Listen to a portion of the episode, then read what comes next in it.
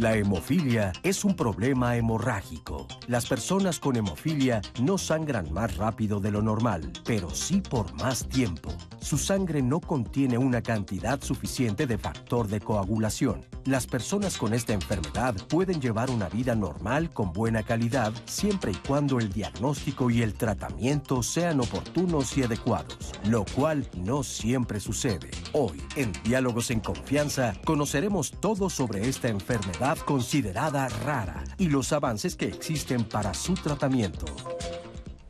Gracias por acompañarnos en Diálogos en Confianza. Como ven, el tema de hoy es un tema que está rodeado de mucha historia. Hablamos de hemofilia y pensamos inmediatamente en la Edad Media. Hay muchos mitos, hay muchas leyendas. ¿Qué pasaba si se casaban entre primos? ¿Pasaba algo realmente? ¿O todo esto lo hemos ido decidiendo y aumentándole al cuento, a las leyendas sobre la hemofilia. La realidad es que la hemofilia existe y es de lo que vamos a platicar el día de hoy aquí en Diálogos en Confianza. Quiero agradecer a mis compañeros de lengua de señas que nos acompañan como todos los lunes. Está con nosotros el día de hoy Alberto Mújica y Jimena Raya. Gracias por estar aquí. Citlali, gracias por estar lista al pie del cañón. Al pie del cañón, Pepe, como bien dices, lista y agradecida por estar el, día de hoy contigo y por supuesto por estar recibiendo los mensajes de todas las personas que nos ven de todos lados de la República Mexicana. Y como dices, pues la verdad que muy dispuesta a, aprender sobre esto de la historia y a quitar mitos, porque me acuerdo que desde que se descubrió a las y se supo que las mujeres eran portadoras, se decía mujeres ni decirlo ni comentarlo para que todavía pudiéramos ser sujetas de deseo y además pudiéramos alcanzar este anhelado deseo que es el matrimonio en aquellos tiempos. Vamos a ver qué nos dicen nuestros especialistas. Yo estoy deseosa de empezar este programa. Les voy a presentar a los especialistas que nos acompañan el día de hoy. La doctora Berenice Sánchez Jara. Bienvenida, doctora. Muchas gracias. Gracias. La, la doctora es hematóloga pediatra del Hospital General del Centro Médico Nacional Raza del Instituto Mexicano del Seguro Social, asesora médica de la Federación de Hemofilia de la República Mexicana. Le damos también la bienvenida a la doctora María Teresa García Lee. Doctora, gracias por estar aquí. Gracias. La doctora es hematóloga especialista en enfermedades hemorrágicas, adscrita al Hospital General número 1 Carlos MacGregor del Instituto Mexicano del Seguro Social y también es asesora médica de la Federación de Hemofilia de la República Mexicana. Y bienvenido también, doctor Jonathan González Martínez. Gracias, por estar aquí cirujano ortopedista, asesor médico de la Federación Mexicana de Hemofilia, integrante de la Clínica de Hemofilia del Instituto Mexicano del Seguro Social, jefe del servicio de fémur y rodilla de la Unidad Médica de Alta Especialidad del Hospital de Traumatología, Ortopedia y Rehabilitación, doctorio del Victorio de la Fuente Narváez, de Magdalena de las Salinas del Instituto Mexicano del Seguro Social. Vamos a meternos de lleno al tema. Vamos a escuchar un testimonio porque es una enfermedad poco común, pero vamos a ver cómo se vivió con ella. Aquí tenemos el testimonio. En mi familia no, no, tenemos antecedentes de hemofilia. Mis padres tuvieron que aprender en la marcha todos los cuidados y las atenciones que se debe hacer y que no se debe hacer. Ya cuando nació mi hermano, que también tiene hemofilia, ya tenían conocimiento de con quién acudir. empecé a presentar síntomas desde bebé. Tenía hematomas tenía moretones que duraban más tiempo de lo normal, pero mis padres no le tomaron mucha importancia, hasta que una ocasión me golpeé en la encía y acudí a una clínica en mi municipio, que es Texcoco. Como no se seguía sin detener el sangrado, de ahí, de, Texcoco, me enviaron al Hospital Infantil de Federico Gómez, aquí en la Ciudad de México. Aquí ya fue cuando me hicieron análisis, estudios y me diagnosticaron con hemofilia. El hospital nos atendía cada vez que tenía un evento hemorrágico. No tenía tratamiento en casa. Mi infancia fue complicado. No podía salir con mis primos o no podíamos ir a fiestas porque teníamos temor que algo me fuera a pasar, fuera a sangrar y pues tenía que ir al hospital. La recomendación que me daban era no tener actividades fuertes, no hacer deportes de contacto. Me sentía como solo porque me preguntaba a mí mismo por qué mis compañeros sí pueden ir a la escuela normalmente o jugar con sus amigos y yo no podía. Acudimos a Federación de Movilidad de la República Mexicana. Empecé con terapias de rehabilitación porque mi rodilla ya tiene un daño articular debido a tener tantos eventos hemorrágicos de niño. Me apoyaron con las terapias de rehabilitación, con el tratamiento para que no tuviera eventos hemorrágicos y con la ayuda psicológica. Antes tenía uno, dos, hasta tres sangrados en un mes sin tratamiento. Con el tratamiento ya es difícil tener un evento hemorrágico. Aparte, complementado con el ejercicio, con el área de rehabilitación, pues es menos las posibilidades de tener un sangrado. Ahora ya puedo hacer más actividades, puedo ir a la escuela, actualmente trabajo, entonces me permite hacer un poco más mis actividades como una persona que no tiene hemofilia. Gracias por este testimonio muy ilustrativo. Doctores, ¿qué tan, yo dije que era una enfermedad rara, ¿qué tan prevalente es? Sí, bueno, dentro de las enfermedades raras, la hemofilia es la más frecuente de ellas. Debemos entender que hay hemofilia A, que eh, ocurre en, uno de cada cuatro mil varones este, vivos, y hemofilia B alrededor de uno de 30 mil. Entonces, sí se considera una enfermedad rara. ¿Cómo recibe la familia esta noticia? Porque es una enfermedad que estoy seguro que la gente que nos está viendo lo piensa como algo muy histórico, no algo actual. ¿Cómo, cómo les explican, cómo lo reciben psicológicamente? Pues es complicado, sobre todo en, mujeres que, en familias que no tienen hemofilia, o sea, que no se conocen con hemofilia, es un shock muy fuerte porque no es una enfermedad que uno esté esperando que pudiera tener un, pequeño, ¿no? Y los niños nacen, básicamente, si los vemos, están sanos, o sea, no tienen ninguna eh, otro defecto que pudiera hacer pensar que ese niño tiene una enfermedad. Ok, entonces no se piensa y entonces cuesta trabajo que se entienda pero sí se ven casos y por eso estamos platicando el día de hoy aquí en diálogo sobre este tema que es muy importante. Y vamos a ver qué es la hemofilia, por si no sabemos qué es. Les quiero platicar que la coagulación es como cuando uno tira un dominó y están todos los demás dominós haciendo toda una formación. Y si quitamos uno de ellos, pues ya no queda la formación perfecta, pero vamos a ver la cápsula. La hemofilia es la manifestación de un desorden en la cascada de la coagulación en la sangre. Lo he tratado de decir de una forma bien llana para que sea más o menos entendible, pero todas las personas tenemos factores de coagulación, 13 factores de coagulación, y resulta que como un efecto dominó, en la hemofilia puede faltar o haber deficiencia del factor 8 o el factor 9. Basta que uno de esos dos factores, nunca los dos, uno de esos dos factores esté ausente o deficiente, y ya será hemofilia A en el caso del factor 8 y hemofilia B en el caso del factor 9. Eso va a significar en términos prácticos que la persona que tenga este padecimiento tardará más en que se coagule la sangre, con una cortada o un golpe. Es comparativamente con la persona que no tiene hemofilia, que sangra y inmediatamente se le va a formar lo que ustedes ven, una agüita que forma una costra para que se taponee. Precisamente eso es lo que la persona con hemofilia sucede en más largo tiempo, o sea, se toma más tiempo para que suceda. La incidencia de la hemofilia es uno por cada 10 mil seres vivos, es decir, nacidos vivos. Más o menos la mitad de la población en el mundo es femenina, la otra mitad obviamente masculina. Este comentario va a venir perdiendo peso con el futuro cercano, porque siempre interpretábamos que la hemofilia únicamente sucedía en los hombres y está ya comprobado y dentro de la Federación Mundial los últimos tres años hemos ido compenetrándonos más con el sector femenino, donde hemos determinado que hay mujeres con hemofilia o con algún desorden de la coagulación. Y esto se ha vuelto importante para la Federación Mundial y mucho más importante para las mujeres. Pero en todo caso, los números son uno por cada 10.000 nacidos vivos. Esto sería más o menos la incidencia general actualmente en todo el mundo. Y la prevalencia, que sería algo que vale la pena aclarar, por supuesto es este paciente se mantenga vivo. Eso hoy en día en la hemofilia es muy normal. Estamos hablando de que hace unos 20, 25 años atrás la prevalencia era sumamente baja. La expectativa de vida de una persona con hemofilia podía ser 14 años, cuidado si hasta 30 años nada más. Hoy en día llega al punto de la normalidad en países 75 años u 80 años de edad.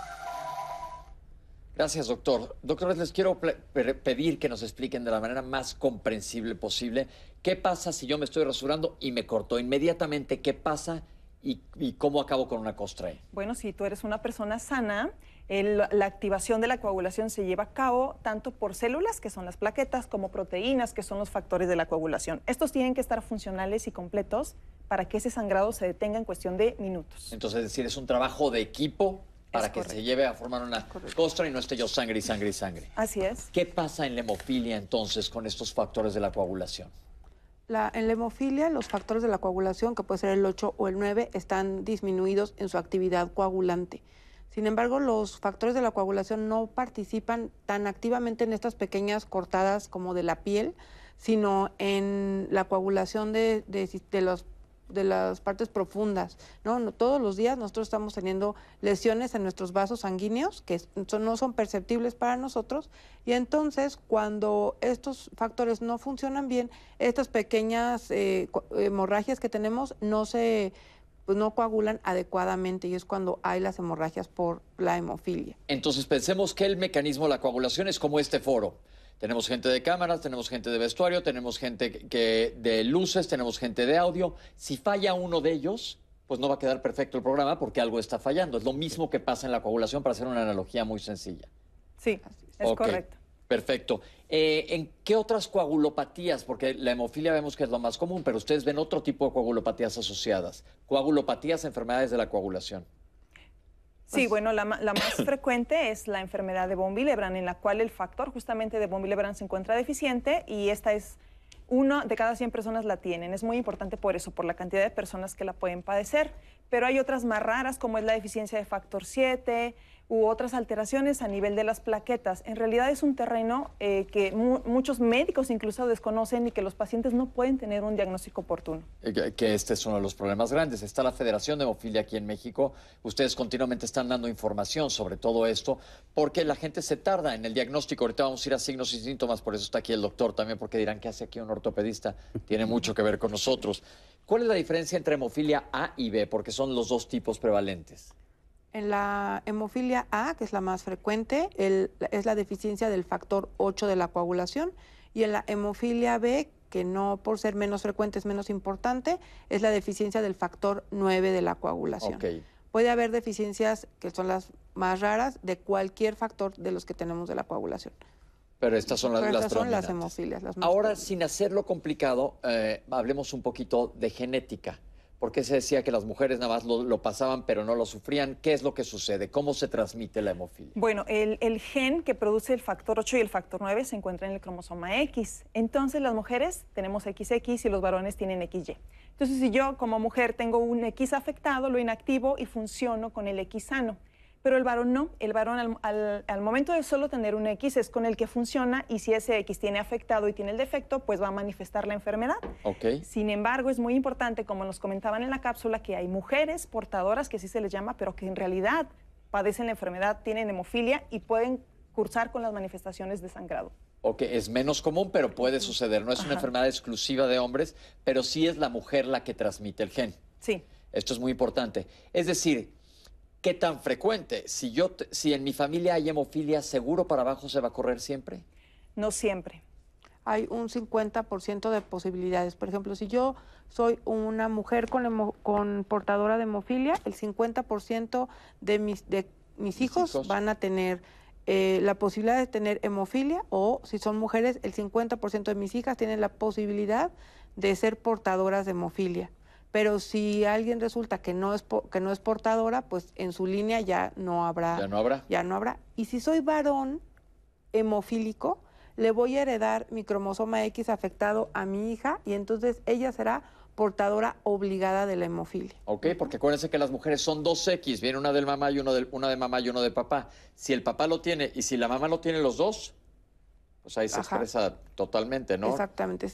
Sería un caso muy raro o sea, que una portadora tuviera un hijo con un, una persona con hemofilia, un varón con hemofilia y tuvieran una hija hemofílica, sí se puede. se puede, pero es muy complicado. Es muy complicado y, bueno, muy poco probable que. y además, en el caso de las mujeres, que se puede suceder que en vez de funcionar con el cromosoma, con el gen que sí funciona, funcionen con el otro y entonces también padezcan hemofilia. O pueden dar esos casos. Ok, eso para que sepamos, acuérdense que la genética no es lo más sencillo, pero aquí sí tiene un papel muy importante. Cuando alguien tiene hemofilia, ¿sangra mucho o sangra de que no para de sangrar durante mucho tiempo? ¿O las dos cosas? Depende del grado de gravedad. Por ejemplo, me corto con un cuchillo rebanando cebolla. Si tienes hemofilia grave, sí puedes sangrar profusamente. Incluso ese sangrado puede comprometer tu vida pero hay personas con hemofilia moderada o leve que expresan cierto porcentaje de factor de la coagulación que puede ser a lo mejor suficiente para ciertas heridas, pero para otros traumatismos más graves no va a ser suficiente. exacto, aquí depende si el tamaño de la cirugía es importante. Vamos a ver una cápsula de, los, del cuadro clínico, aquí la tenemos. La hemofilia es una enfermedad hemorrágica, prácticamente en el 80% puede ser hereditaria, pueden existir algunas mutaciones de novo. Existen dos tipos de hemofilia, que es la hemofilia tipo A, la cual es la más frecuente en el 80% de los casos, y esta se debe a una deficiencia del factor 8 de coagulación. Y la hemofilia tipo B, que es la menos común, 20% de los casos, donde existe una deficiencia del factor 9 de coagulación. ¿Cómo podemos darnos cuenta si nuestro pequeño o nuestro paciente tiene un problema o sospecha de hemofilia? En primer lugar, por los antecedentes familiares y en segundo lugar, la clínica, las manifestaciones que puede tener nuestro pequeño desde la etapa de nacimiento, como pueden ser moretones en su cuerpo, hemorragias intracraneales o sangrados, por ejemplo, en el sitio de aplicación de vacunas o cuando se cae el cordón umbilical, sangrado persistente. Cuando son más grandes y empiezan a caminar, pues que se llenen de múltiples moretones en su cuerpo o problemas de sangrados de manera recurrente por la nariz o problemas de sangrado cuando hacen cambio de dentición o también en la aplicación de las vacunas. Entonces, cuando existen estas alteraciones hemorrágicas y antecedentes familiares, estamos obligados a hacer estudios para descartar no se trate de una hemofilia. Antes se catalogaba como una enfermedad catastrófica porque no había parte de tratamiento. Ahora, afortunadamente, existen ya muchos factores de coagulación que van a mejorar la calidad de vida de nuestros pacientes. Actualmente se clasifica en hemofilia leve cuando ese factor solamente está disminuido entre el 5 al 40% una hemofilia moderada cuando ese factor está entre 1 y 5% y la hemofilia severa cuando hay menos del 1% de la actividad de ese factor. Los pacientes que más frecuentemente pueden tener los datos clínicos o síntomas de sangrados desde el nacimiento son las hemofilias severas y son las que nos preocupan más porque de manera muy frecuente van a acudir a los servicios de urgencias de diversos hospitales por datos de sangrados. Las hemofilias moderadas, pues ocasionalmente pueden tener algunos sangrados y las hemofilias leves, a veces no hay tantas manifestaciones de sangrados y nos podemos dar cuenta solo cuando por un examen de rutina, que se llaman tiempos de coagulación o requieren algún tipo de cirugía, toman estos estudios de coagulación y resulta que están prolongados. Entonces, la forma más frecuente de darse cuenta que un paciente tiene una enfermedad hemorrágica son por los datos de sangrado que puedan tener estos pequeñitos y entonces ahí nosotros como médicos iniciamos el estudio de extensión para descartar eh, alguna coagulopatía o trastorno de la coagulación. Doctores, estamos hablando de edades pediátricas. Eh, dependiendo de la gravedad, es más fácil que se presenten los síntomas más chiquitos, pero mi pregunta es, si alguien tiene una hemofilia leve, ¿se puede tardar años en presentar datos? ¿Puede ser un adulto inclusive? Sí, de hecho hay algunos adultos con hemofilias leves que son diagnosticados ya en la tercera edad. Que nunca se dieron cuenta que tenían hemofilia, pasaron la vida normal por tener una hemofilia leve. Ahora, normalmente, se comentó, comentó la doctora ahorita en la cápsula, cuando nosotros nos van a operar nos piden unos exámenes preoperatorios a todos, que te dicen, te voy a operar, te mandan a hacer unos estudios. En esos estudios pueden detectar que indirectamente que hay hemofilia, ¿cómo? Habló ella de tiempos de coagulación, ¿qué es esto? Bueno, los tiempos de coagulación son tres estudios, que son el tiempo de protrombina, el tiempo de tromboplastina parcial activado y el tiempo de trombina. Nos van a decir diferentes cosas, pero digamos, enfocados a la hemofilia, el tiempo de tromboplastina parcial activado es el que vamos a ver más largo, o sea, o fuera de los rangos normales.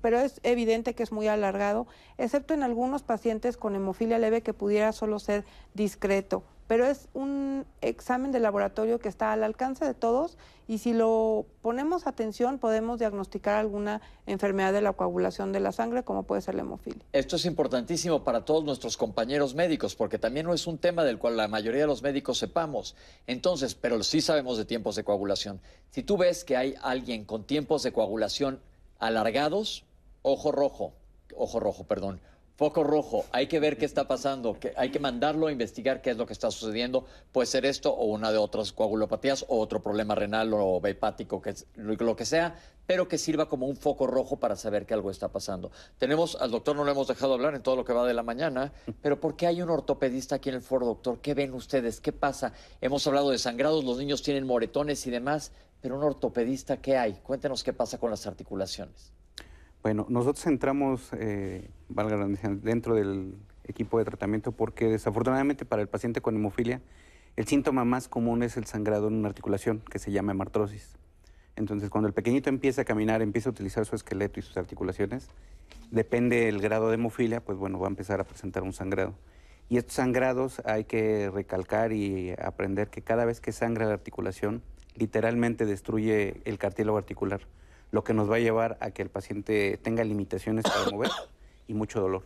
Déjame explicarles. Las articulaciones o coyunturas, como le dicen, tenemos por todos lados. Estamos llenos de articulaciones. Y el doctor no quiere decir que nos sangren hacia afuera, que ahí es donde se vería un moretón, sino que sangre hacia adentro de la, de la articulación. Hagando cuenta que mi rodilla para dentro de la rodilla, del hueco de donde se juntan los huesos, esté sangrando y eso está lastimando la articulación. Así es. ¿Qué pasa con la sangre dentro de la articulación?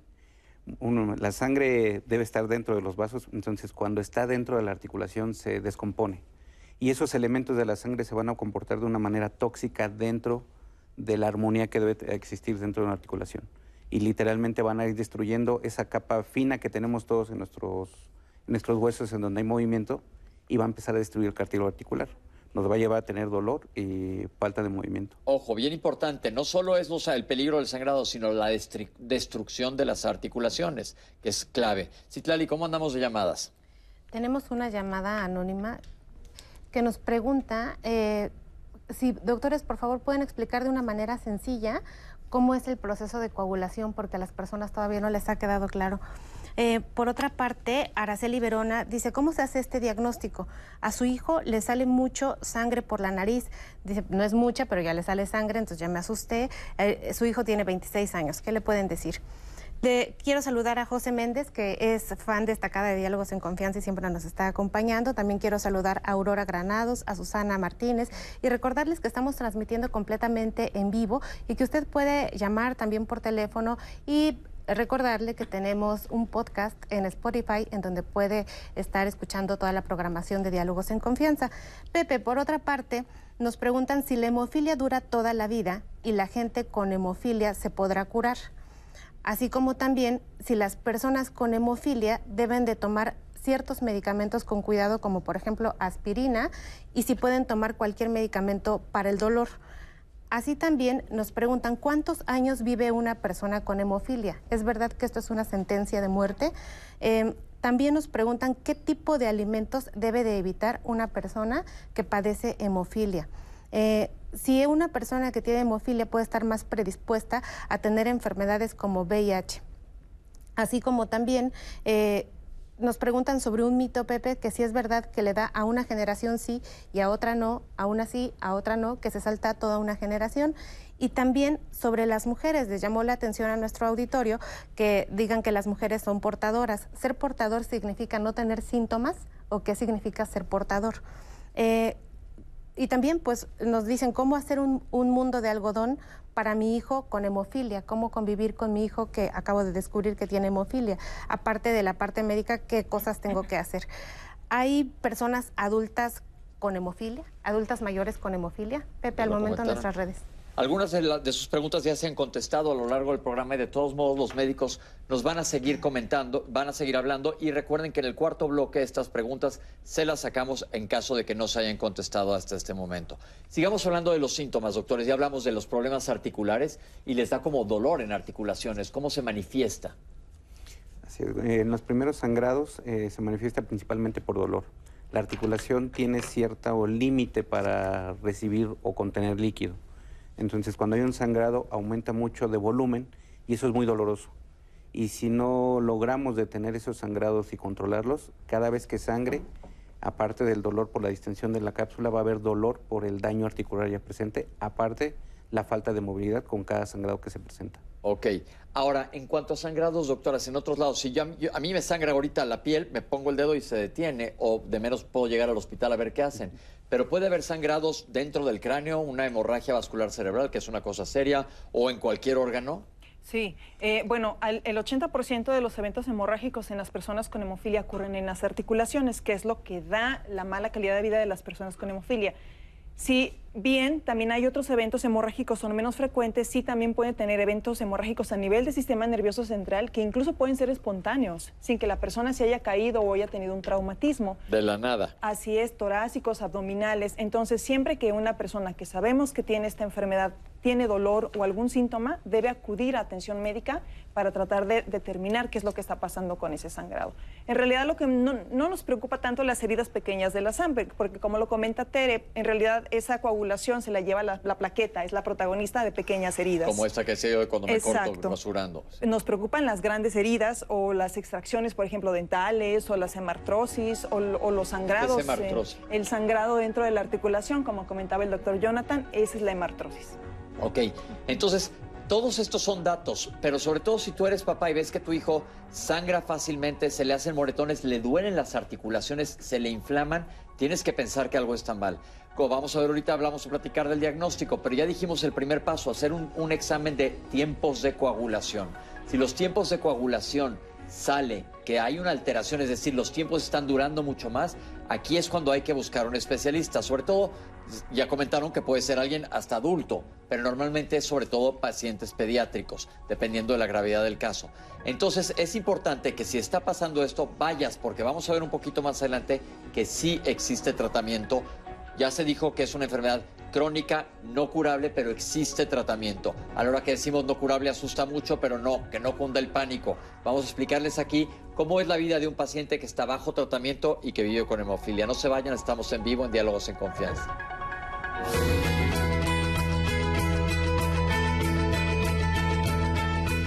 La hemofilia es considerada una enfermedad rara debido a su baja frecuencia. En el mundo se registran más de 150 mil pacientes en 77 países y en México poco más de 6 mil. Federación de Hemofilia de la República Mexicana.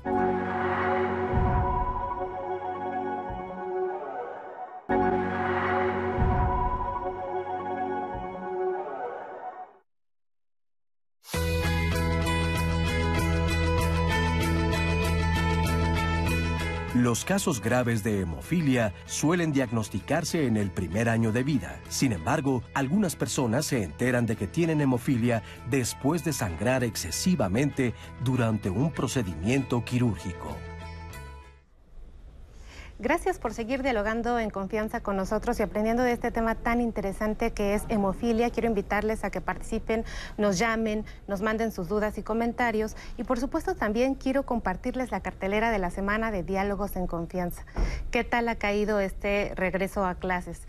Pues hemos recibido muchos testimonios y también vemos en la población que hay ansiedad con respecto al volvernos a incorporar a una nueva normalidad y que hay con los niños, con los adolescentes, con las personas que están regresando a estas clases. Bueno, de esto mañana aquí diálogos en confianza con mis compañeras y para seguir el programa del día de hoy, ¿qué le parece si me acompaña a ver este testimonio? Que de los testimonios de su participación se compone este programa. Vamos a verlo. Yo soy hemofilia tipo A, soy factor 8. De niño pues fue un poco difícil el tener limitaciones y el crecimiento físico y emocional pues sí fue bastante complicado porque hay veces que la gente no se entiende o no entiende qué es la hemofilia. Desde que te dan el diagnóstico de hemofilia es el niño no puede tener caídas, golpes, no puede hacer ninguna actividad física de contacto. Corre el riesgo de tener hemorragias importantes. Comúnmente se basan casi siempre todas las personas en las rodillas, codos, tobillos, pero si tenemos alguna hemorragia no sé, en la cabeza, interna. Entonces ahí pues sí ya puede provocar problemas más severos. Cuando era niño realmente pues no había tratamientos tan eficaces como los de hoy. En mi caso yo siempre fui bien intrépido, siempre traté de hacer todas las cosas lo más normal que yo pudiera, porque no puedes tener a un niño enfrentado y ver a todos los primos jugando, a todos los compañeros jugando y tú sentado. Entonces, en ese caso, pues yo sí tenía la decisión de hacerlo. Ya sabía que me iba a costar, no sé, tres, cuatro días hospitalizado, pero pues ahora sí que aquí, aquí estamos. Y como fui creciendo, como fui desarrollándome en, mi vida personal, de los objetivos que he tenido he estado muy bien, o sea, los he podido cumplir, he podido hacer muchas cosas que la verdad yo no me imaginaba que hubiera podido lograr. El factor 8 ya no lo aplicamos en casa, somos totalmente independientes, nos canalizamos nosotros y esas terapias que ya realmente se llaman de profilaxis, eh, te dan un rango más de,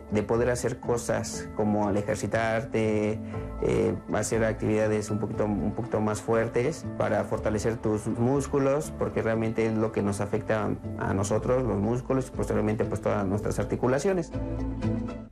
Me gusta mucho este testimonio, doctores, porque el primero que nada, felicidades, por se ve que es alguien aventado, que hace más, veo que hasta un tatuaje tiene.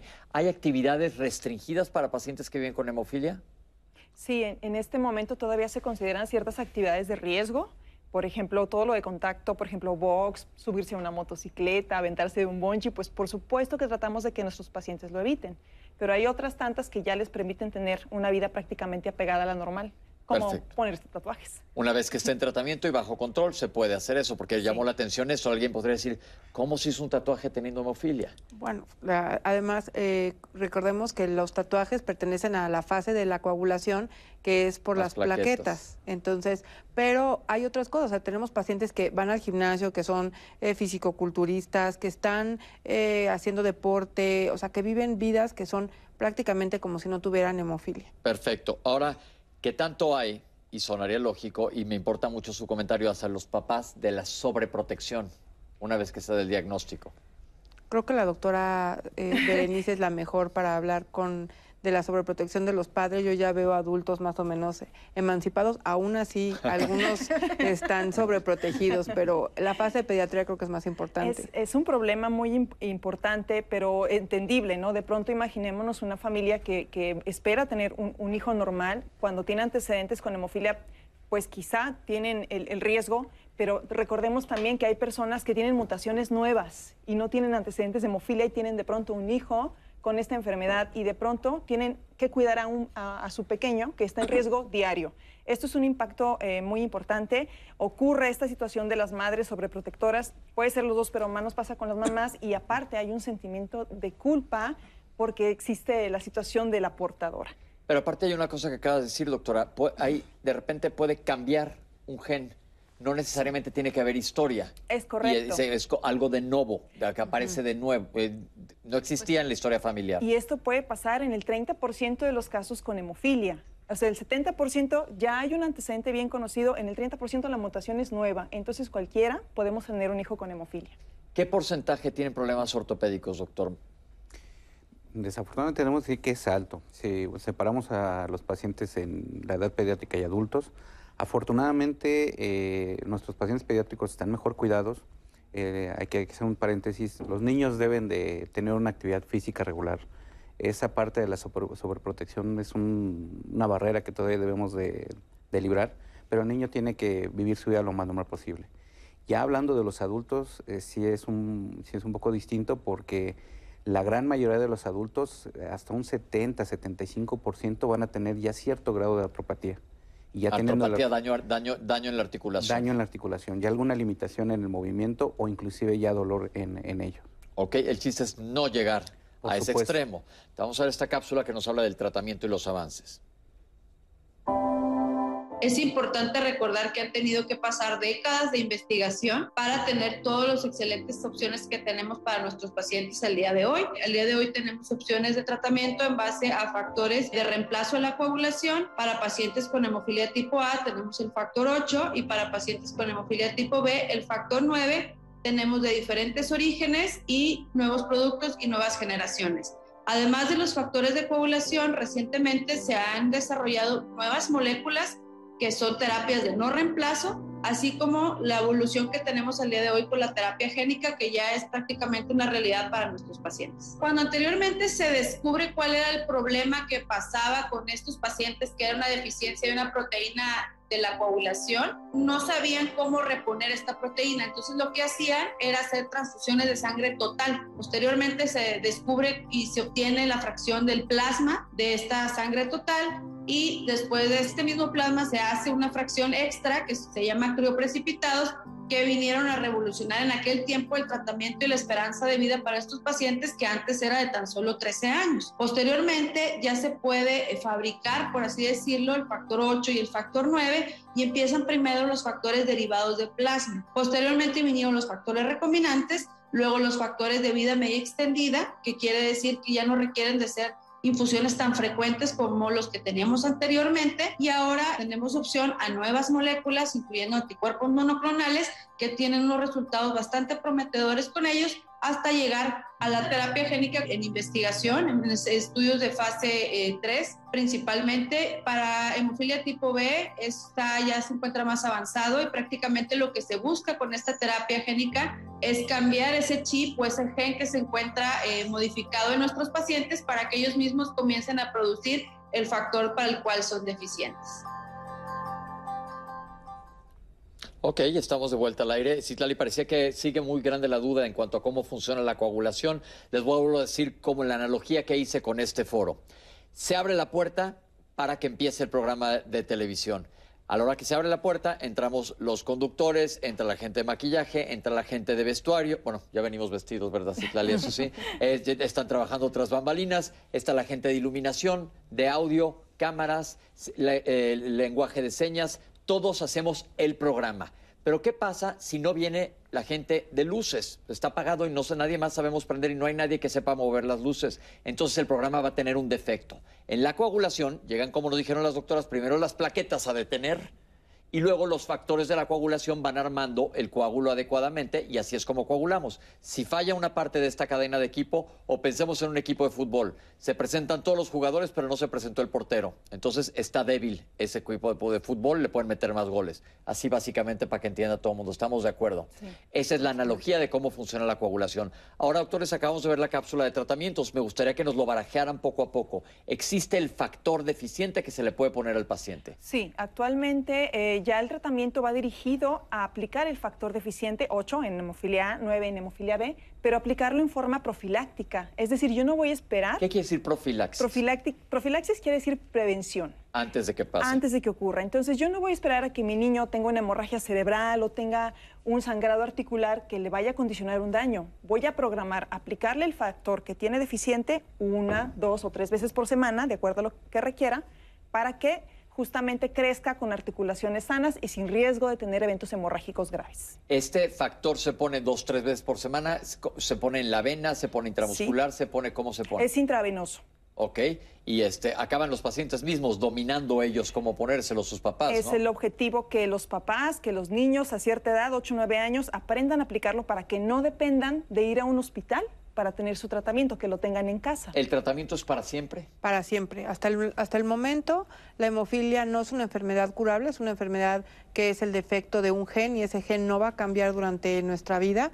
Sin embargo, como lo vimos en la cápsula, hay la esperanza o hay estudios en los que ese gen se trata de reemplazar en las células que producen el factor para que lo empiece a producir la persona de, de una cierta manera ya más eh, más parecida a la de las personas que no tienen hemofilia. Pero todavía hasta el momento no sabemos cuánto tiempo es el efecto de la terapia génica, entonces no podemos considerar que sea la curación, pero el tener el factor de una forma regular, profiláctica, eh, ya puede hacer una vida prácticamente normal. La terapia génica de la que se hablaron sigue en investigación, todavía no es un estándar de tratamiento. Exacto, está en investigación fase 3, o sea, ya que eso quiere decir que ya se ha utilizado en humanos en sujetos, en sujetos con hemofilia voluntarios para recibir este tratamiento y se está observando cuáles son ah, los efectos que produce a largo plazo. ¿O anticuerpos monoclonales escuché hablar también? También tenemos un, varios anticuerpos, pero el único que ya está disponible, digamos, para el tratamiento de la hemofilia A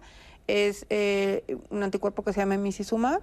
¿Qué hace? Lo que hace es que semeja la función del factor 8 dentro de la coagulación, nada más. Entonces, digamos que hace como que junta los factores que tienen que seguir coagulando la sangre y previene las hemorragias del, de las articulaciones. Ok, entonces tratamiento médico sí existe y pueden vivir bastante bien los pacientes.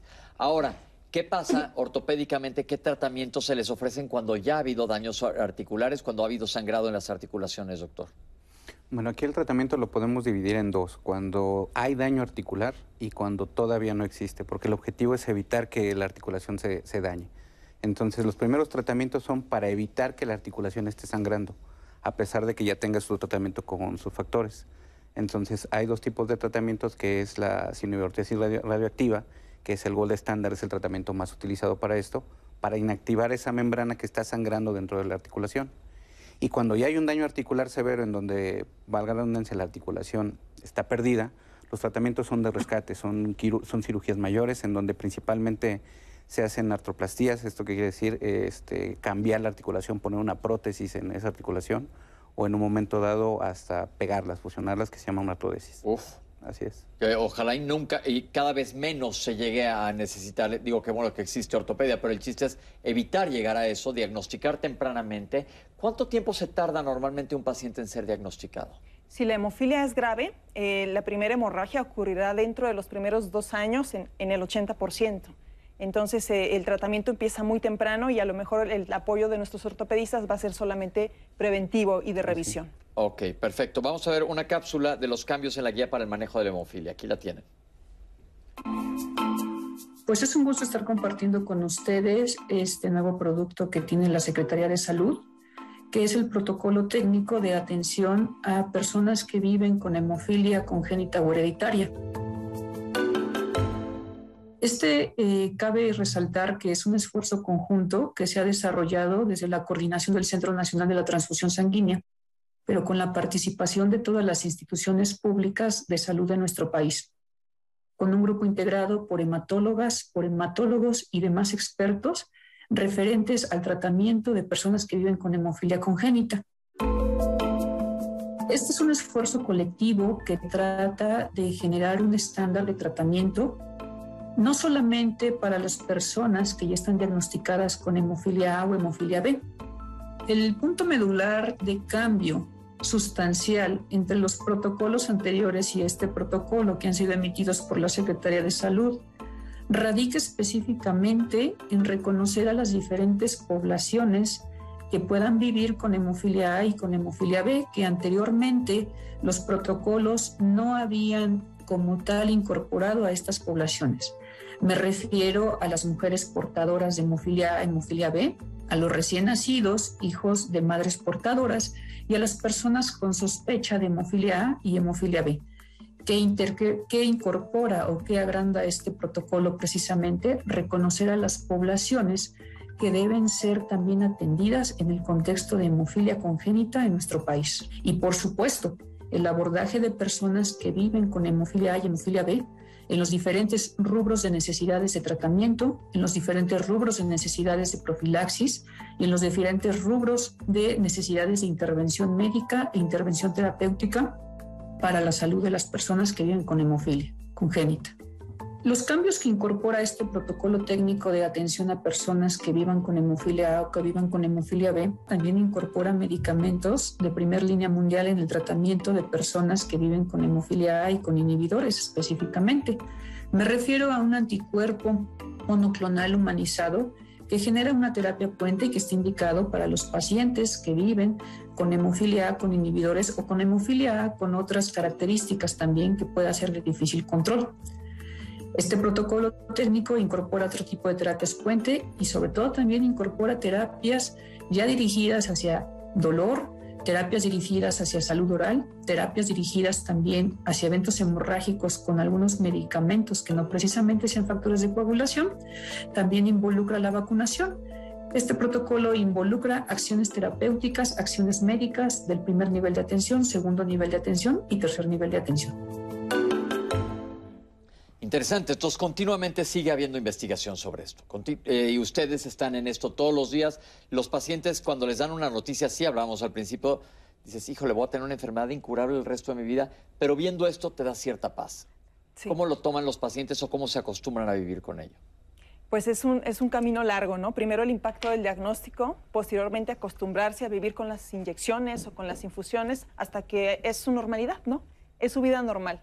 En realidad ellos no es que tengan una vida como la de todos. Yo me levanto y me preparo un café, pero ellos no.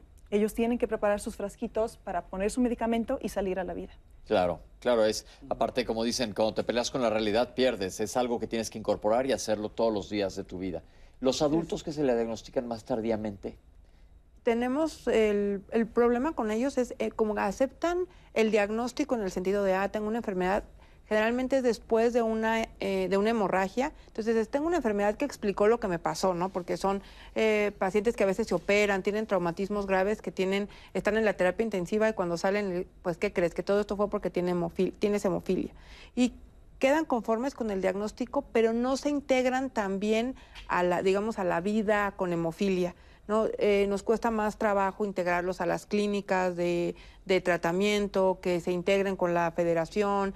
A veces ya dicen, ah, bueno, me pasó una vez y quiero vivir la vida este, como si no tuviera el diagnóstico y bueno, terminan siempre regresando por alguna razón. Es como la diabetes tipo 2, que es más de adulto, que cuesta más trabajo meterlos en orden que los que nacen con desde niños. Exactamente. Toda su vida. Perfecto. Citlali, ¿tienes comentarios? Así es, Pepe. Mm, tengo eh, la llamada de Pedro. Él nos dice que tiene 53 años, vive con hemofilia y siempre, y siempre piensa que hace un siglo la esperanza de vida de promedio era solo 13 años. Incluso entrados los 60 años, la expectativa de vida de un paciente hemofílico era apenas 30 años, nos dice. Hoy en día soy afortunado de vivir una vida activa. Pues muchas felicidades, Pedro. Gracias por compartir. Horacio Gutiérrez nos pregunta si los seguros médicos cubren los gastos de esta enfermedad. Iris Muñoz, si sabes que tus hijos pueden tener hemofilia, ¿será mejor adoptar para prevenir? Suponiendo que la, la mamá es portadora. Mariela Arauz, ¿Los pacientes con hemofilia pueden viajar transportando su propia medicación o deben de tener cuidados especiales o actividades para no necesitar tratamientos médicos especializados si van a lugares remotos? ¿Qué se hace con estas personas? Salazar nos llama para decirnos eh, y preguntarnos si la persona con hemofilia no puede donar sangre al encontrarse eh, con esta enfermedad. Max Pedrosa nos dice que los cuidados son necesarios y es importante los concentrados de factor para que los pacientes lleven una vida normal. Arturo Sánchez nos pregunta qué estudios genéticos se pueden realizar las personas antes de casarse para saber si tenemos el gen de la hemofilia. Pedro Martínez, al ser una enfermedad hereditaria en su mayoría o espontánea en una menor parte de los pacientes, eh, esta necesariamente está producida por un factor genético. En nuestras redes sociales, Eric Chabelas nos dice cuáles son los primeros auxilios que debemos de tener en una crisis de heridas. Maripay Hernández nos pregunta si hay una relación de la hemofilia con el lupus. Berta Amaya pregunta si a su hijo eh, que ha tenido problemas con el sangrado de la nariz desde la niñez, actualmente tiene 19 años, lo tiene que llevar con algún tipo de especialista. Ella hace eh, la anotación de que se exacerba con el calor el sangrado de la nariz. Katy eh, nos dice, tengo una sobrinita que tiene una ligera presión en el cuerpo, que con cualquier ligera presión en el cuerpo, perdón, le salen moretones. Esto tendrá que ver con la hemofilia, hay que hacerle algo en especial.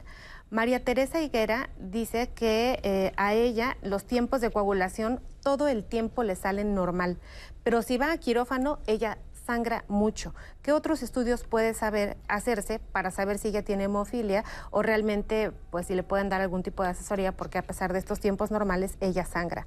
Eduardo Guzmán les agradece mucho el tema y, y pues la vocación a esta enfermedad tan importante, así como Odette Hernández que nos pregunta cuál es el tratamiento de la hemofilia para una persona cuando va a entrar a un protocolo quirúrgico. Al momento en nuestras redes, Pepe. Ok, recuerden que estas preguntas, si no han salido a lo largo del programa, se van a contestar todas a lo largo del siguiente bloque. Doctores, entonces, soy un papá, me diagnostican que mi hijo tiene hemofilia, me doy un susto, necesito una asesoría, que me calmen, que que yo sepa que puedo llevar una vida, pues mi hijo puede llevar una vida sana si aprendemos y nos apegamos al tratamiento. ¿Qué tan caro es el tratamiento? Bueno, es un tratamiento costoso que justamente debe ser eh, y que es soportado por nuestro sistema de salud. De otra forma, en, una forma particular sí sería como insostenible, porque los costos de los factores, aunque nuestros pacientes son invaluables, el costo de los factores sí es alto. Es carísimo. ok, entonces está, lo está cubierto por, porque también hay una pregunta por ahí si los, si los seguros lo cobren. Por ser una enfermedad congénita, no sé, eh, es muy difícil que lo cubran. Hay pólizas, ya serían cosas muy particulares, pero es por ser congénita es muy complicado que se cubra por el medio privado. Eso hay que checarlo siempre porque los aseguradores, siempre digo yo, lean la letra chiquita y existen miles de cláusulas en los seguros. Eh, doctor, desde que aparece el tratamiento con factores de la coagulación, ¿ha disminuido la incidencia de tener que hacer cambiar rodillas, por ejemplo? Sí, sobre todo, en, como mencionaba previamente, en los niños. Cada vez vemos menos niños eh, con rodillas eh, fijas, en sillas de ruedas o con muletas, eso es la verdad muy satisfactorio. Entonces, pues el futuro para nuestros niños pinta mejor. Los adultos eh, también, la, la, prevención, hay varios tipos de prevenciones, primaria, secundaria y terciaria, aun cuando ya tengan daño en la articulación. Y también para ellos ha sido muy benéfico porque detiene o hace lenta la progresión del daño articular y eso para el paciente le da años de vida para esa rodilla, para ese codo o para esa articulación que tiene dañada. Ojo lo que acaba de decir el doctor. Ya cuando hay daño se puede detener el daño ulterior, es decir, tratar de evitar de que esa articulación que ya está lastimada se lastime muchísimo peor. Entonces un manejo eh, que tiene que depende de los hematólogos, pero hay que echar mano de otras especialidades cuando es necesario y la cosa es estar pendiente. Vamos a ir al cuarto bloque regresando para contestar todas las preguntas que tienen.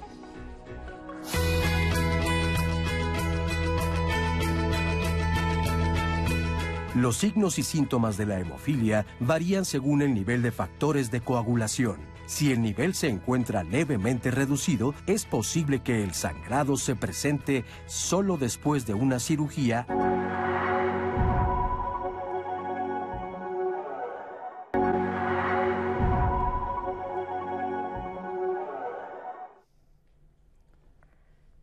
Seguimos totalmente en vivo, estamos platicando de hemofilia, ya hemos visto que sí hay tratamientos, pero tristemente siguen habiendo urgencias. ¿Qué pasa en un manejo de urgencias? Vamos a ver esta cápsula.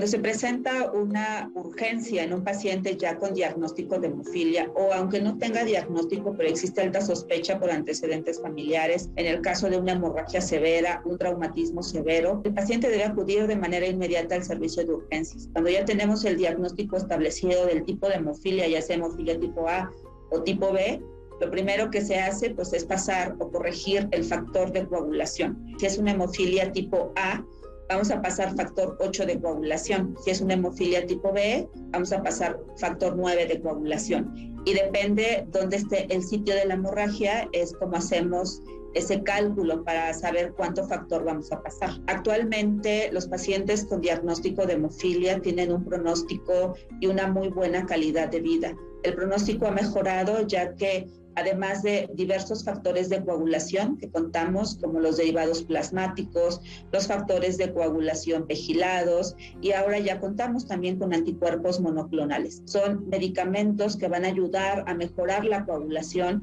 y se pueden aplicar de manera subcutánea y que pueden lograr una tasa de sangrado de cero en nuestros pacientes pediátricos, mejorando su calidad de vida y teniendo actividades como cualquier otro niño que no tenga diagnóstico de hemofilia. El tratamiento de los pacientes es, es, diverso, es un manejo multidisciplinario, debe ser manejada en una institución de tercer nivel, donde cuente con un gran grupo de médicos, ya que no solo somos los hematólogos los que tratamos a los pacientes con diagnóstico de hemofilia, participa también el pediatra, el ortopedista, el rehabilitador, el estomatólogo, las psicólogas, trabajadoras sociales.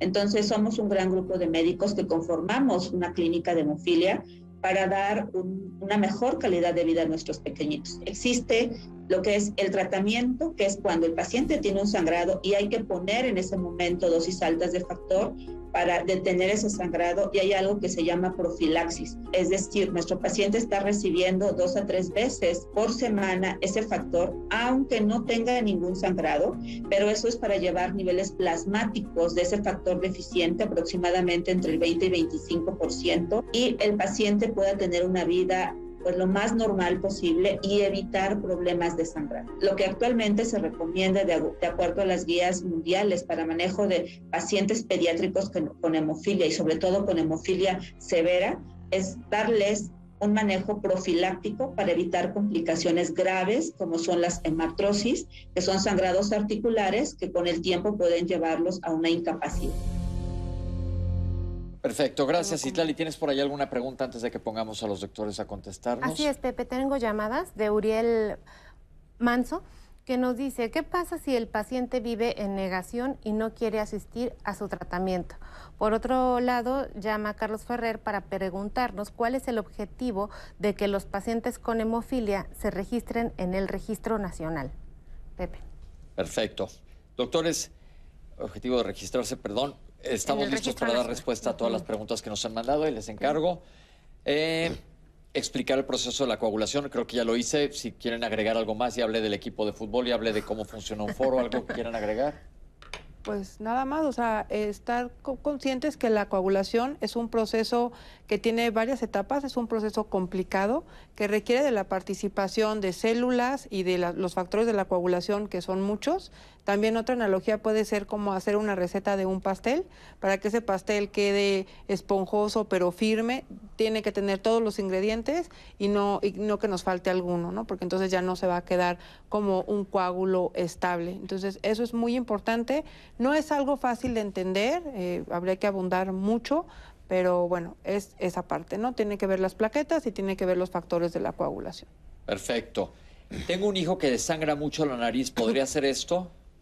Difícilmente la hemofilia se manifiesta por hemorragias nasales, pero hay otras alteraciones de la coagulación, como el von Willebrand o enfermedades en las plaquetas, que sí se manifiestan por hemorragias nasales. ¿Cuándo me debe de llamar la atención una hemorragia nasal? Cuando dura más de 10 minutos, cuando no responde a las maniobras locales o cuando lo he tenido que llevar al hospital o le condiciona anemia. Ok porque también había otra pregunta de sangrado de la nariz que se llama epistaxis, que dice que a su hijo le pasa mucho en temporada de calor. No se asusten, yo soy uno de esos de que ahorita, que ya empezó a llover, gracias Tlaloc, este, se me han quitado los sangrados nasales. Entonces no se asusten, no queremos causar pánico. Eh, ¿Es para siempre o se cura? Ya lo dijo la doctora que es una enfermedad que es para siempre, que se maneja. Ahora, cuando decimos para siempre tendemos a asustar a la gente, pero normalmente yo le digo a los pacientes, dime qué enfermedad no es para siempre. Si eres hipertenso, eres hipertenso para siempre. Si, eres, si vives con diabetes, vas a vivir con diabetes para siempre. Entonces, que el término, el lenguaje no te asuste, nada más hay que aprender a cómo manejarse. ¿Existe contraindicación para tomar antiinflamatorios no esteroideos? Estos son la aspirina y sus derivados en pacientes con, con eh, hemofilia. Primero que nada, no debemos automedicarnos. Eso es una recomendación que yo le doy a todos, no se automediquen. Segundo, sí, se, sí está contraindicado el uso de aspirina, sobre todo eh, antes que no existía la profilaxis o del, ácido acetil salicílico o de todos los salicilatos. Por ejemplo, hay eh, medicamentos para la diarrea que tienen salicilato de bismuto, también están contraindicados y algunos otros como ibuprofeno. Tenemos otros eh, AINES, bueno, analgésicos este, no, inflamatorios, no estiroideos, que están indicados en estos, eh, en estos padecimientos, como pueden ser los inhibidores de la, de la COX-2, comúnmente conocidos como los COXIB, ¿no? Celecoxib, Parecoxib, etcétera, que sí se pueden utilizar en personas con hemofilia y el amigo de todos, el paracetamol, que también se puede utilizar con seguridad. A menos que tengas malo el hígado. Pero entonces aquí la tocada es, si tienes cualquier duda medicamentosa, comunícate con tu médico y lo que dijo la doctora, no te automediques. Justo este fin de semana yo tuve una paciente que se automedicó y la tengo ahora muy grave por automedicación, que pensamos que nos estamos echando la mano y sucede. Promedio de años de un paciente con hemofilia, ¿siempre es muerte segura? Muerte segura la tenemos todos, pero por hemofilia, ¿sí se cuidan? Pues actualmente con las terapias, que es la profilaxis, la expectativa de vida de una persona con hemofilia es similar a quienes no tenemos hemofilia. Incluso ya necesitamos otros integrantes del equipo de salud, geriatras, este, oncólogos, porque el paciente con hemofilia está envejeciendo y está teniendo estos padecimientos. Ok, lo que quiere decir la doctora es que antes no vivían tanto y ahora como están envejeciendo los pacientes como el resto de la población, se están enfrentando a retos de salud que es común que nos enfrentemos el resto de la población y por eso se requieren gente que estudie hemofilia en este grupo de pacientes que son gente mayor. ¿Hay alimentos contraindicados en la hemofilia? Pues como tal, alimentos contraindicados en la hemofilia no existen. Sin embargo, hay siempre suplementos alimenticios que pueden alterar la coagulación ¿no? como son eh, cúrcuma, eh, algunas veces las cápsulas de ajo, no es que no pueda comer ajo, pero las cápsulas concentradas de ajo pueden este, causar alguna interferencia con las plaquetas, eh, el ginseng, este, ¿qué otras? Em, el té verde en grandes cantidades inhibe la absorción de la vitamina K y entonces va a afectar a los otros factores de la coagulación, también eh, puede em, pasar que tengan manifestaciones hemorrágicas a pesar de que están teniendo la profilaxis porque están tomando estos, estos suplementos que generalmente los anuncian o los promueven como que son muy buenos para el corazón, etcétera, y es por eso, porque inhiben la función de las plaquetas y algunos eh, inhiben la, algunas funciones de los, de los factores de la coagulación. Entonces, igual no se automediquen, no tomen suplementos sin eh, preguntarle a su hematólogo para que no vaya a haber ningún problema. Perfecto. ¿Se asocia a VIH? Bueno, lo que ocurrió, la hemofilia durante la evolución de su tratamiento ha tenido muchos tropiezos y de esos tropiezos se ha mejorado el tratamiento. Antes los pacientes con hemofilia se, se les trataba con plasma, con componentes sanguíneos. Y en la época de los 80, eh, eh, una gran cantidad de personas con hemofilia tuvo la infección relacionada a las transfusiones. Por infección relacionada a transfusiones porque no se checaba esa sangre, no se sabía que existía el virus, pero eso ya no pasa ahora. Así es, actualmente la sangre, bueno, aunque la sangre ya es muy segura, de todos modos el tratamiento de la hemofilia son concentrados de factores de la coagulación, entonces evitemos que nuestros pacientes se transfundan si tenemos los concentrados. Perfecto. ¿Es verdad que se salta generaciones? Pues como ya lo explicamos, no es que se salte generaciones, es que habrá generaciones en los que pueda no manifestarse, ¿no? Que la persona, la madre que es portadora tenga una hija que es portadora y que ella no va a tener manifestaciones y a lo mejor esa hija tiene, un, hijo? que sí es portador, que sí es hemofílico, ¿no? Que sí tiene hemofilia, pero puede ser que no es que se salte las generaciones, es que el gen va a estar ahí y solo se va a manifestar cuando sea un varón que tiene el gen o una mujer que tiene el factor muy bajo y que tiene manifestaciones hemorrágicas. Esta pregunta ya también salió, pero el portador siempre es asintomático. Las, portadoras eh, suelen ser asintomáticas, pero hay algunas portadoras que tienen el factor muy bajo y, manifiestan hemorragias que pueden ser hemorragias menstruales, nasales, incluso articulares, como los, los varones. ¿Cómo convivir con mi hijo si me acaban de decir que tiene hemofilia? Pues eh, en realidad como cualquier otro hijo, no tiene por qué tener otro, ajá, otra situación más que aceptar el diagnóstico y el tratamiento. Perfecto. Eh, Pedro nos habló que tiene 53 años, está muy contento. Qué bueno, Pedro, que te haya gustado el programa, porque antes se vivía hasta los 13 años, luego a los 30 y él tiene 53 y está muy activo. Nos da mucho gusto escuchar este tipo de testimonios. que si el seguro médico cubre, ya lo contestamos. ¿Es aconsejable pedir un consejo genético y me pueden asegurar si mi hijo va a tener hemofilia si me hago estudios genéticos y es mejor adoptar? Ya estamos en un dilema un tanto más moral aquí. Sí. ¿Qué opinan, pues, doctores? Digamos que se sabe quiénes son las mujeres que son portadoras obligadas. O sea, si mi padre tiene hemofilia, yo soy portadora obligada de hemofilia y por lo tanto puedo tener hijos con hemofilia o hijas portadoras. Eh, no hay todavía una gran disponibilidad de estudios genéticos para determinar, ¿no? En, en, otras, en hermanas, por ejemplo, de hemofílicos, si son o no portadoras. Eh, el consejo genético pues se da por un genetista que sabe cuáles son los riesgos o de tener genéticamente la hemofilia. Eh, difíciles los estudios genéticos, me lo han preguntado en varias ocasiones, pues no es tan fácil como decir, ay, me hago una prueba a ver si tengo el gen de la hemofilia, ¿no? O sea, es, prácticamente imposible y sobre todo que la decisión de tener o no hijos creo que es algo muy personal en la que se deben de involucrar pues la, pareja que va a tener el hijo y con el consejo y una decisión informada y, y pues ahora sí que no podemos dar una, una respuesta definitiva en eso. Perfecto. ¿Tengo que tener algún cuidado al viajar a lugares remotos? Estoy pensando en alguien que quiera hacer ecoturismo o algo por el estilo. Pues sí, eh, evitar, este, por supuesto, actividades riesgosas y siempre traer consigo su medicamento. Ok. ¿Podemos donar sangre si tenemos hemofilia? No, se considera una causa de exclusión para la donación tener hemofilia por varias cosas. Una, eh, de la sangre que, que, nosotros vamos a donar se obtienen también, se obtiene el plasma, microprecipitados, que son eh, componentes de la sangre que tienen factor 8, factor 9. En el caso de una persona con hemofilia, pues no, no los tendríamos, entonces no podríamos eh, procesar esa sangre y que funcionara para otra persona.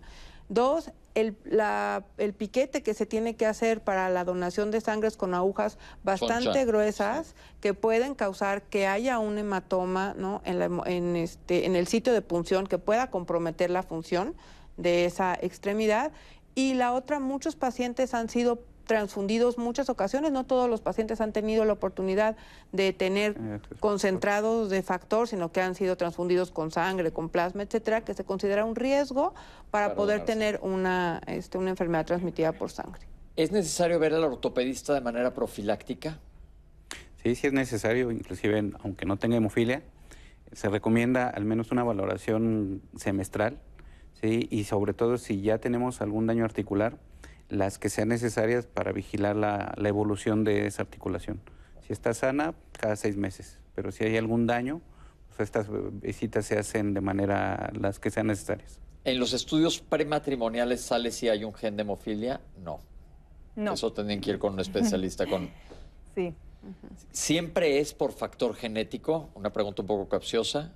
Bueno, eh, hay una hemofilia que le llamamos adquirida que ocurre cuando hay eh, algunas enfermedades, de cáncer o algunas enfermedades autoinmunes como lupus o artritis reumatoide, en la cual el, el organismo hace anticuerpos contra el factor 8 o el factor 9 de la coagulación y el paciente presenta sangrado por estos autoanticuerpos.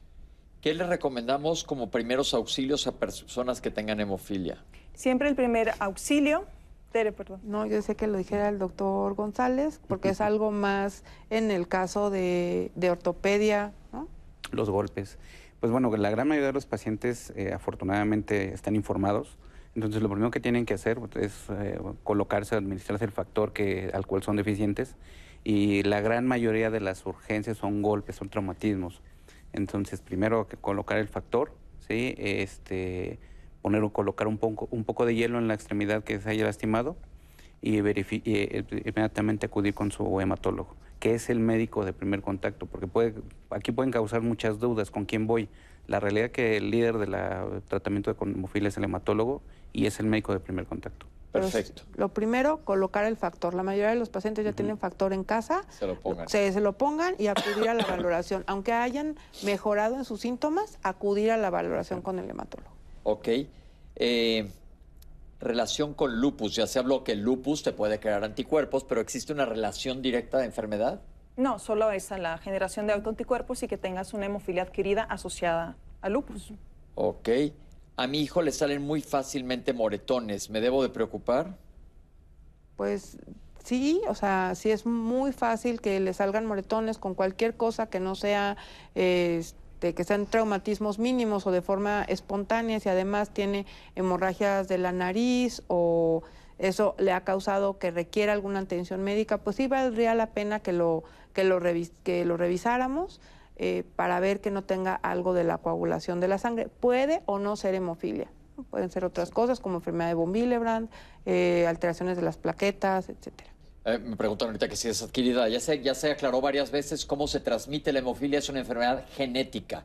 Es una enfermedad genética en donde un padre, una madre portadora o, un padre hemofílico pueden transmitir a su hijo. Esta es la manera en que no, no se adquiere, es genético. Ya naces con este problema. Eh, yo siempre tengo tiempos normales de coagulación, pero cuando voy a quirófano sangro mucho. Habría que ver de qué te operaron, porque hay cirugías también, doctor. Digo, los ortopedistas, cuando uno ve a los ortopedistas desde afuera del vidrio, ¿verdad, Citlali? Decimos, ¿qué están haciendo allá adentro? Sí, son cirugías bastante cruentas, pero sí, efectivamente. ¿Qué tipo de tratamiento, qué tipo de procedimiento quirúrgico? Porque siempre se estima un sangrado. Ok. Y hay enfermedades de la, o sea, hay enfermedades que afectan la coagulación de la sangre que no se no van a verse alterados los tiempos de coagulación, ¿no? Como las enfermedades de las plaquetas o algunos otros, la deficiencia factor 13. Entonces, si hay un antecedente de varias cirugías que hayan sido complicadas, pues sí se necesita una valoración por el hematólogo. Perfecto. ¿Qué cuidados debo tener para ir al dentista? El dentista siempre debe estar informado del padecimiento de hemofilia y debemos siempre ponernos de acuerdo los hematólogos con ortopedista, con dentista o con cualquier cirujano que vaya a intervenir al paciente para dar un tratamiento conjunto. Perfecto. ¿Cómo le prohíbes a tu hijo que juegue americano? Bueno, pues le explicas la enfermedad, ¿no? Supongo que esto es un equipo multidisciplinario y habrá psicólogos, etcétera. Sí. Pepe, ¿te puedo pasar otra llamada de Luis Antonio Arjona? Aquí le agrego al final, sí. Por favor, Pepe, que es importante. Es un paciente con tipo A, pero adquirida. Estuvo en tratamiento y le dijeron que fue por factor 8 y que esto fue lo que detonó una trombosis. ¿Le pueden explicar, doctores? Ahorita que lleguemos, a, déjame terminar las demás preguntas de los que hablaron antes y ahí vamos. Eh, ¿Cómo son las menstruaciones de las niñas con hemofilia? Son menstruaciones más abundantes. Siempre les digo que cuando, debe, cuando vamos a investigar menstruación nunca podemos eh, tomar normal como una respuesta adecuada. No tenemos que preguntar duración, o sea, número de días desde el primer día hasta el final, cantidad, presencia de coágulos, de dolor, etcétera. Entonces, en las niñas que son portadoras sintomáticas, o sea que su factor está bajo, pueden tener hemorragia menstrual de más de cinco días, que requieran uso de toallas nocturnas durante el día, con muchos coágulos, dolor, inclusive eh, cambiar tampones o toallas eh, menos de cada dos horas. Entonces, eso, es, un síntoma. Un signo que hay que avisar. Perfecto, vamos a darle velocidad que se nos va el tiempo. ¿Cómo se reemplaza una articulación? ¿Es una cirugía? Es una cirugía ortopédica y aquí cabe resaltar lo que dijo la doctora Berenice. Es un tratamiento multidisciplinario. Antes, cualquier cirujano que vaya a realizar un procedimiento invasivo en un paciente debe ser valorado previamente por el hematólogo para asegurar la hemostasia o que su, su coagulación durante el procedimiento y que el procedimiento que voy a hacer sea seguro. Ok. ¿sí? ¿Cuál es el objetivo de registrar a los pacientes? Pues tener un censo, ¿no? Así de fácil.